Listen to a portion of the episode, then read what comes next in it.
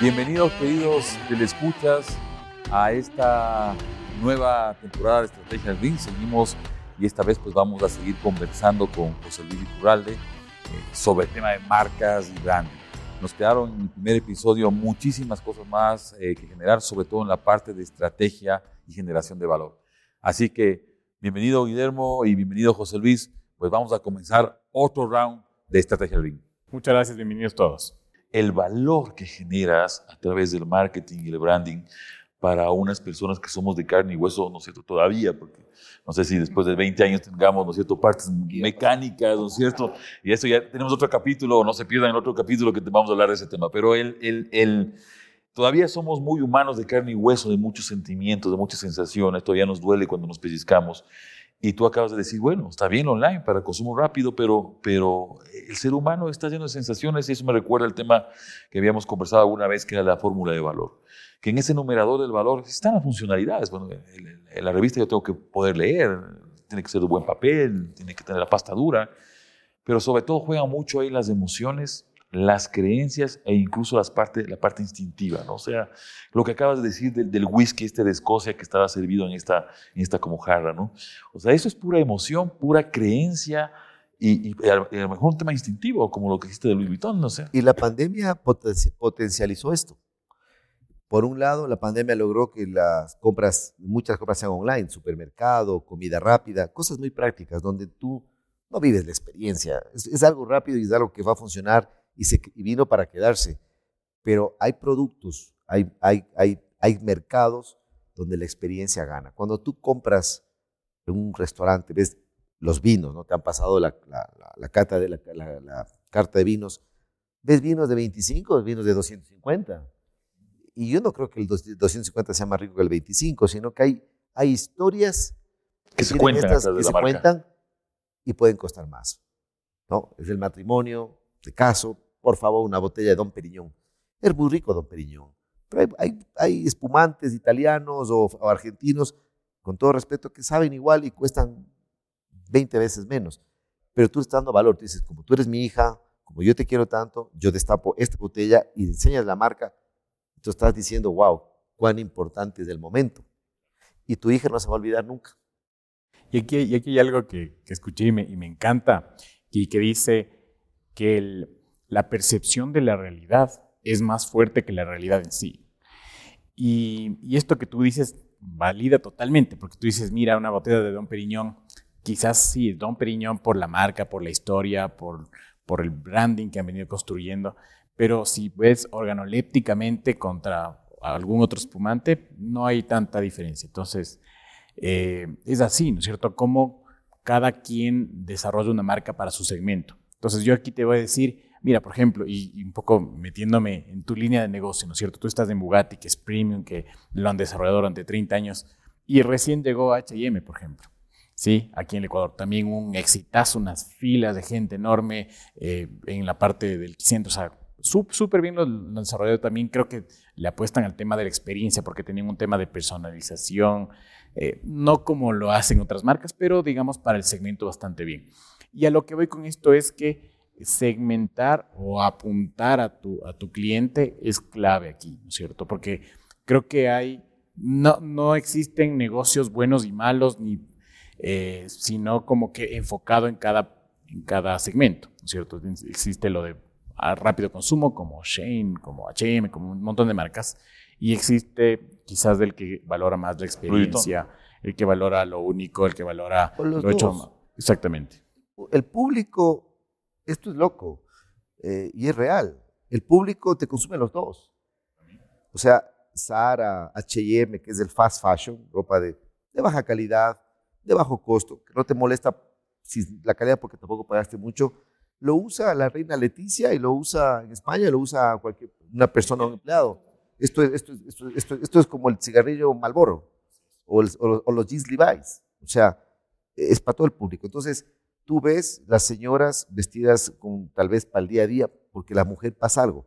La mujer ahora con las redes sociales, con una foto y hasta con un vestido, tú no lo puedes repetir. Entonces, por eso viene el fast fashion que te permite tener consumo rápido, consumo rápido rotación rápida. Ya, me he visto, ya me vieron con ese vestido, pasó, me pongo esto que nadie me ha visto. Las redes sociales le hacen a las, a las mujeres. Nosotros tenemos este blazer que puede ser usado dos años y no pasa nada. Entonces, viene el fast fashion, pero tiene su cartera de la marca, sus gafas de cierta marca. Y, y, y, lógicamente hay productos que son pura marca. Otros tienen valor de calidad que sí digas, bueno, es hecho a mano, con carey de no sé qué las gafas o, o, o el vestido es hecho con una sede especial.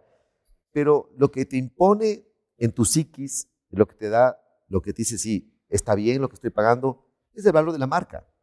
Cuando tú manejas un vehículo de una gama alta, eh, tú sabes que hay vehículos japoneses o, o coreanos de marcas que, que el nivel de, de motores están, están, están, a un nivel de las marcas premium. Pero no tiene la marca que tienen las alemanas o las italianas o las francesas. Entonces estás consumiendo marca. Cuando alguien compra un vehículo de marca malta, no te levante el capó, pues.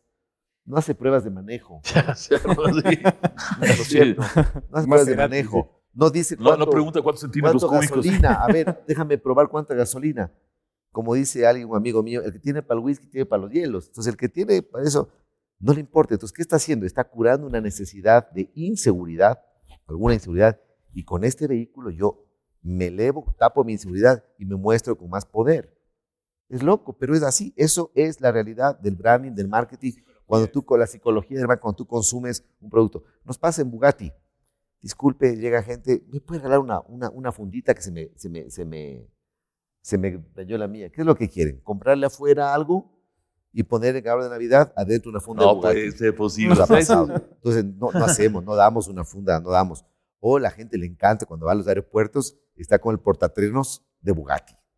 Entonces, ¿qué está diciendo con ese portatrenos? Claro, yo compro Bugatti, yo, compro soy en parte de la, tengo de la Bugatti, tengo, tengo- exactamente. Y Bugatti también ha hecho cosas interesantes, ¿no? Eventos privados para clientes de Bugatti, fiestas privadas para clientes de Bugatti. Eh, los, los eventos de descuento son primero para clientes de Bugatti. Entonces, la gente se siente importante y porque sí se le hacemos sentir importante, le damos ciertos privilegios y eso pasa. La, la, para mí, todo esto del marketing, del branding, es trabajar como psicólogos para meterle con un taladro en la mente a la gente y decirle qué es bueno, qué es malo. Y ahí, y ahí eh, yo entro, esto es parte de la investigación, hay datos, para todos ustedes que sepan que esto lo hemos investigado científicamente, eh, la función que va a dominar dentro de las funciones empresariales en el futuro, y lo ha mostrado Google y otras marcas, es la antropología y la filosofía. Yo ahí te voy a meter un, un gancho, ¿no es cierto? Porque es que- o sea, el estudio de las personas, o sea, ese, eh, si bien es cierto, eh, no sé, a finales de los 90, en los 80, en los 70, la función principal era la producción, digamos. ¿no es cierto? Hay que producir cosas de calidad, la calidad estar en boga y todo esto. Después pasamos al marketing y dijimos, bueno, tenemos que hacer mucho para entender al consumidor y actuar en su defecto.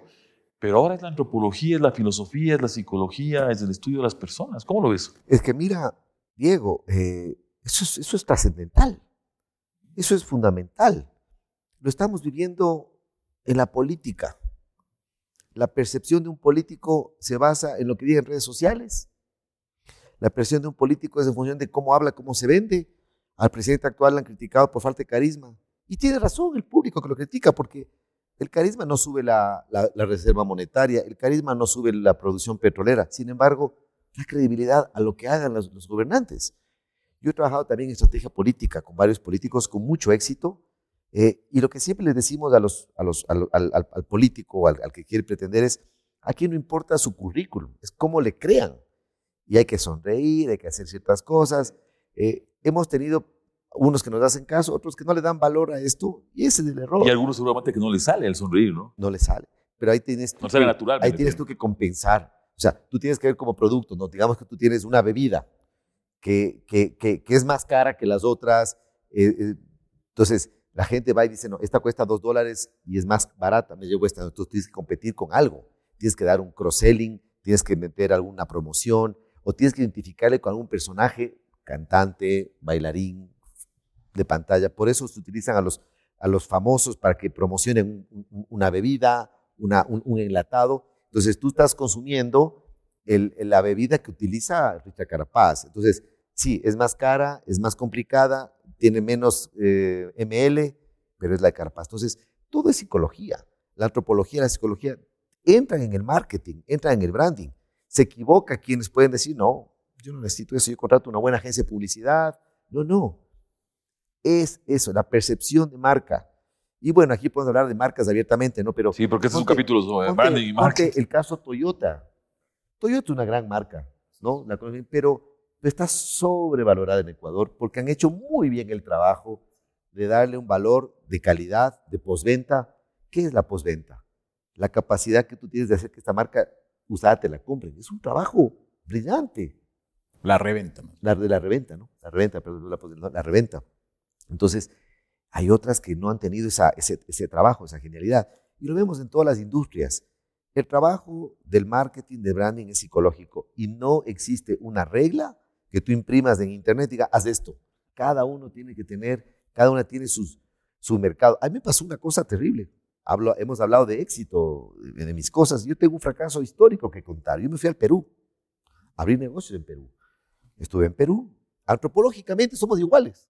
Sí, venimos de la misma rama, digamos, ¿no? El limeño se parece mucho al quiteño, más que al guayaquileño. Es una ciudad que está en el mar, pero es una ciudad serrana, no es costeña, por la actitud, ¿no? Abrimos un negocio allá.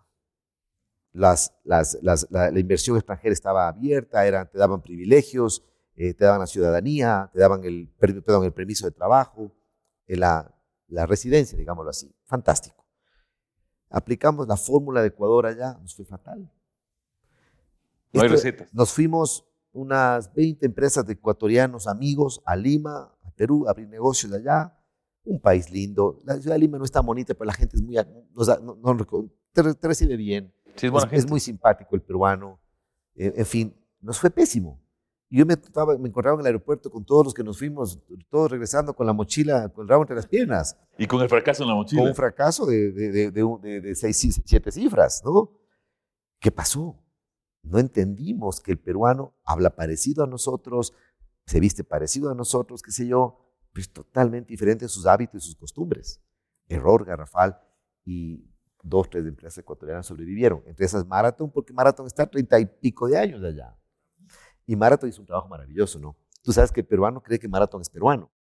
El ecuatoriano, que es importante en la personalidad el, de la marca. El ecuatoriano sabemos que es ecuatoriano. Marathon está en Bolivia y ellos han hecho un trabajo de porque, ah, de pertenencia. De pertenencia. Es como la cerveza nuestra, la cerveza que no es ecuatoriana ya, es una empresa multinacional. Sí, claro. ellos, ellos van a las raíces del ecuatoriano, ¿no? Oye, hay, una cosa que no sé si coincides eh, un poco para ir haciendo un par de preguntas más, pero ir conversando más. Eh, cuando hablamos de marca, ¿no es cierto? Y yo tengo un par de cosas que quiero, quiero decirte ahora para, para discutirlas contigo, pero cuando hablamos de marca, uno habla mucho de la comunicación de la marca, el logo, el diseño de la, del, del, paquete, la funda que tú dijiste de Bugatti, ¿no es cierto? Eso habla mucho, los colores, los, los sabores, los olores, hablan de la parte de la comunicación de la marca. Pero hay la otra parte que me parece a mí la más estratégica, que es el tema de la personalidad de la marca. ¿Qué comunica? ¿no? comunica fuerza, comunica amor, comunica esta emoción, comunica el matrimonio, comunica todo lo que acabas de decir. Eh, las dos cosas son potentes. ¿Con cuál te quedarías ahí, hablando de tus marcas? Eh, ah, de nuestras marcas. Bueno, nosotros somos expertos en imagen corporativa. Espiga tiene un, un, área que es imagen corporativa, hace logotipos, hace estrategia visual, ¿no? Sin duda alguna, un logotipo bien hecho, con buena estructura, sin un ADN, sin una, una, una fuerza vital de energía, de tradición, no vale nada. Es cualquier cosa. La valores, la tradición, la pertenencia, en fin, son valores que tiene una marca y si tienen una buena imagen corporativa, un bonito logotipo, hace el clic perfecto. Yo pongo el ejemplo del logotipo de la Universidad de Hemisferios, por ejemplo. no lo hice yo, lo hizo otra persona. Es, eh, es brillante, recuérdame quién lo hizo. Lo hizo Lula Lunares. Espectacular. Entonces nosotros estamos trabajando con los hemisferios en lo que es el tema de redes sociales, el tema de, actividades en Espiga, ¿no? Nos es más fácil porque tienes una imagen corporativa poderosísima que está irrumpiendo en la, en la, en la industria de, la, de las universidades a nivel país y el éxito se ve. Entonces es más fácil. También me ha pasado lo contrario, Diego, que nos contratan para manejar una marca que no tiene buena, buena, buen logotipo y nos dicen, esto es lo que hay, no vamos a cambiar hasta aquí a cuatro, cinco Porque años. la tradición, tal vez, ¿no? O, o porque o por estrategia. Ya. O por estrategia, qué sé yo. Yo lo que digo es, bueno, siempre va a ser bueno rehacer una nueva marca. Tenemos cuánto tiempo, tres, cuatro años. Bueno, pero es como cuando una señora se corta el pelo, se pinta, va a la peluquería, sale del spa. Así mismo es una marca. Una marca tiene que tener un refrescamiento cada cierto tiempo. Se dice que cada 10, 12 años una marca tiene que, cambiar. Hay marcas. Evolucionar de acuerdo ¿Tú te acuerdas cuando yo hice el logo del Mole Jardín en el, año, en el año 2001? Uno. Sí, 2001, 2002, me acuerdo, sí. El logo del Mole Jardín se mantiene igual. Ellos querían cambiarlo. Hicieron un estudio, me contó Soledad Garcés, que es la gerente actual, hicieron un estudio para ver si hay que cambiar. Le dijeron, no, no hay que cambiar, déjelo. Es un logotipo que tiene 22 años. Lo hicimos en el año 2001. Entonces, una imagen corporativa sí te ayuda a refrescar las sensaciones y, y también internamente te genera, es como como cuando tú cambias tu casa, los muebles, le pones diferente, le cambias del tapiz, sientes que estás en una casa nueva. Lo mismo pasa con un refresh de marca. Pero si esa marca no tiene valores intangibles, pasión, eh, tradición, eh, sensaciones, afectos. La personalidad que hablamos. Claro, no tiene personalidad. Y el logo queda en un bonito logotipo. O feo, capaz no lo ven así. pero es que hay logos feos que tienen mucha personalidad y funcionan. Sin duda alguna. Sí, o sea, no, es la gráfica, no es el nombre, porque a veces pensamos que el nombre es todo, pero el nombre tiene que un significado que es lo que acabas tú de decir, sus afectos, esta personalidad de la marca, es el significado, qué significa para mí, ¿no? Por eso hay gente que compra, ¿no es cierto?, marcas de, alta gama y la misma persona puede comprar marcas de más baja gama y sin embargo es para la ocasión, es el traje para la ocasión, Tal cual. y un poco aquí, eh, yo tengo esta pregunta, o sea, en este dinamismo, ¿no es cierto?, de creación de empresas, de reinventarte, ¿Cómo, ¿Cómo, manejas tus equipos? ¿Son equipos multidisciplinarios? Este, ¿Es una eh, estructura horizontal? ¿Es vertical? ¿Cómo, cómo lo manejas Mira, el día a día? Te confieso que ha sido difícil un poco soltar, ¿no? Eh, y doy charlas de marketing y a veces yo cometo el error de ser una pirámide vertical donde todo pasaba por mí. Todo firmas tú. No firmo, pero yo he empezado eh, a, a hacer lo que predico que es eh, dar, eh, trabajar con resultados y dar espacio a, equipos que manejen sus, áreas con resultados. ¿Por qué? hablaba Diego de la parte de la intuición. Yo he sido muy intuitivo, me he equivocado y he acertado, ¿no? Y hay una parte de la intuición donde, donde le vas a endosar a esta, a ver, le vas a darle responsabilidad a tus, a tus ejecutivos, donde hay una parte que es intuición. Con qué agencia trabajan, con qué proveedor trabajan hay números hasta cierto punto, hay cifras hasta cierto punto, hablas de las cifras en redes sociales, pero hay partes que, que, juega la intuición y la experiencia. En mi caso, eh, hemos trabajado con eso.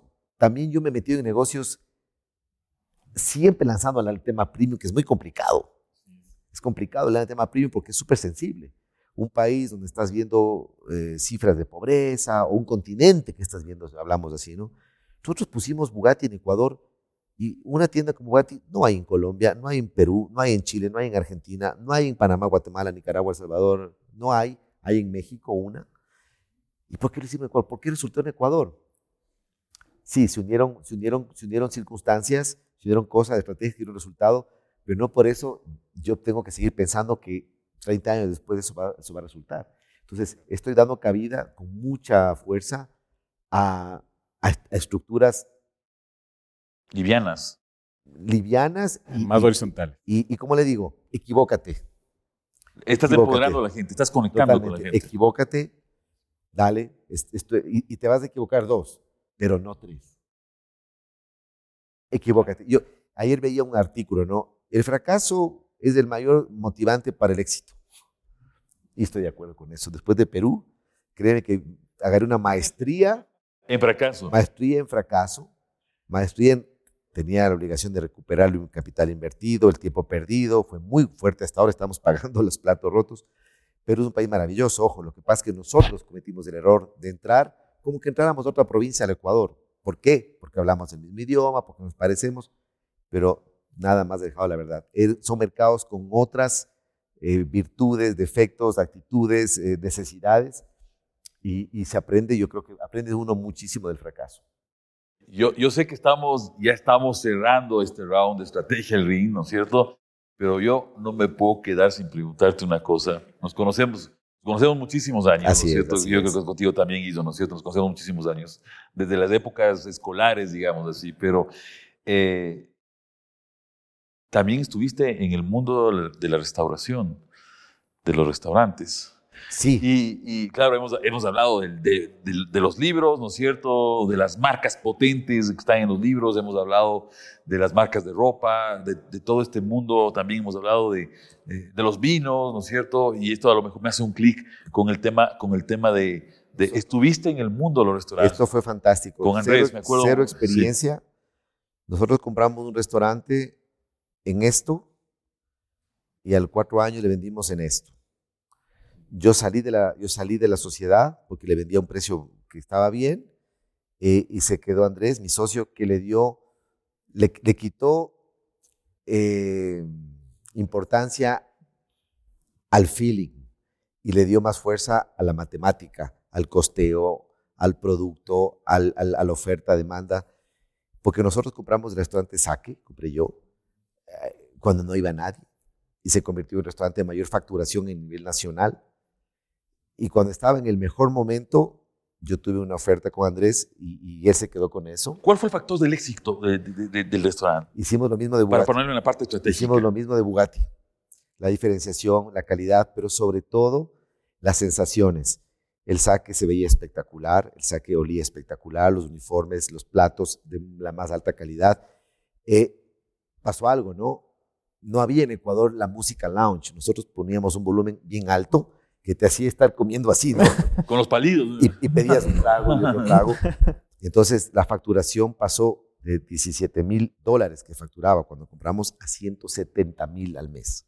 O sea, subimos del mil por ciento al cabo de un año. Fue un éxito. Fue triste, lamentable, porque quien compró el saque no siguió con el patrón y el restaurante tuvo muchos problemas y al año y medio, dos años, me parece que fue, cerraron. Entonces, ese es un caso de éxito y un caso de fracaso. No mío, porque yo lo vendí en el mejor momento y, fue así, pero un, negocio de restauración necesita de la presencia de alguien. Necesita un influencia, digamos. Necesitas alguien que te ahí y el momento que quien compró el restaurante lo dejó a control remoto, perdió el ADN de la personalización. Diego, ¿cómo estás, hermano? Siéntate. Al señor Montenegro, que él toma siempre, o sea, perdió eso. Y nosotros vemos en Quito, en Guayaquil, pero sobre todo en Quito, restaurantes que, que son muy buenos, pero podrían ser mejores, pero hay un personaje interno que es del plus, que es del hombre que le da la, la presencia. Voy a hablar de uno de mis favoritos, podemos dar nombres, ¿no? Jerome, Che Jerome, o Carmen antes de fallecer. Era un hombre que le, le dio una personalidad al lugar, donde además de comer, te hablaba en italiano, te decía, cantaba. te cantaba. Era maravilloso. Entonces, repito, yo creo que las sensaciones le matan al online. Las sensaciones y la percepción de marca le matan, le matan a la digitalización y le matan algo que yo siempre hablo. Las redes sociales están intoxicadas. Es la infosicación, información e intoxicación. Uno cuando se mete a redes sociales, Diego, empieza leyendo un artículo y pip, te entra un WhatsApp. Y el WhatsApp te dice, mira este link y te vas al link. Sí, y, sí. y terminas leyendo algo y totalmente. Con una ansiedad leíste 40 cosas, nada completa, y por ahí viste una, publicidad de una marca y pasó desapercibida. Por eso es que vuelven los medios tradicionales en publicidad, porque las redes sociales están, están muy contaminadas. Qué interesante. Y, me, y me, encantó esto que dijiste, que hay, o una persona tiene que estar ahí, que es un poco el alma, ¿no? El alma y el ADN del Personas para personas. Así es. Entonces, sobre todo en, este, eh, digamos, en este segmento que sí valora la experiencia, que sí valora la conexión. Yo creo que todos valoramos la conexión y la experiencia de alguna manera en cualquier, en cualquier tipo de, me voy a meter al ring, pero en, cualquier tipo de experiencia, así sea la más básica. O sea, yo, yo, yo creo que siempre, por eso es que estos, estos bots de inteligencia artificial que están comenzando a meterse con algoritmos emocionales, con lo que acaba de hablar muy ampliamente José Luis, comienzan a conectar con nosotros, ¿no? Porque nosotros somos cúmulo de emociones y de problemas y de cosas. Es que y, y un poco, voy a discutir contigo, es que también existen estos productos de precio.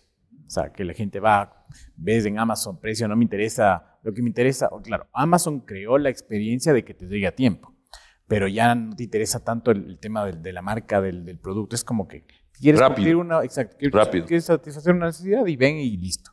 Pero claro, el otro es vas, vives experiencia, vas a un restaurante, quieres el momento, quieres la foto, ¿no es cierto? Y que el, el camarero no solo tiene que aprender a servir y aprenderse quién eres, sino también de ser camarógrafo y ser psicólogo a veces. Entonces es un poco más eh, y, depende mucho de cómo tú estructures el servicio, ¿no es cierto? Entonces me, me ha encantado eso. Chéverísimo todo lo que nos has comentado hoy y, ya ahorita sí vamos a Ahora me toca despedir a mí. agradecerle, agradecerle a José Luis.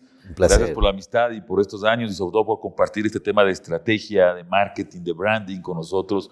Eh, coincido con Guillermo, el tema de emociones es muy fuerte. Eh, eh, hemos trabajado mucho en esto y pues este espacio de estrategia del ring es como para comenzar a, aterrizar estas elecciones que hemos visto. Hablaste de los equipos también. Creo que hay un cúmulo de cosas que pues lo discutiremos contigo en el capítulo de cierre, ¿no es cierto? Muchas gracias por su atención y pues nos salimos del ring por ahora y nos vemos la próxima semana. Muchas gracias. Muchas gracias. Gracias a ustedes. Gracias.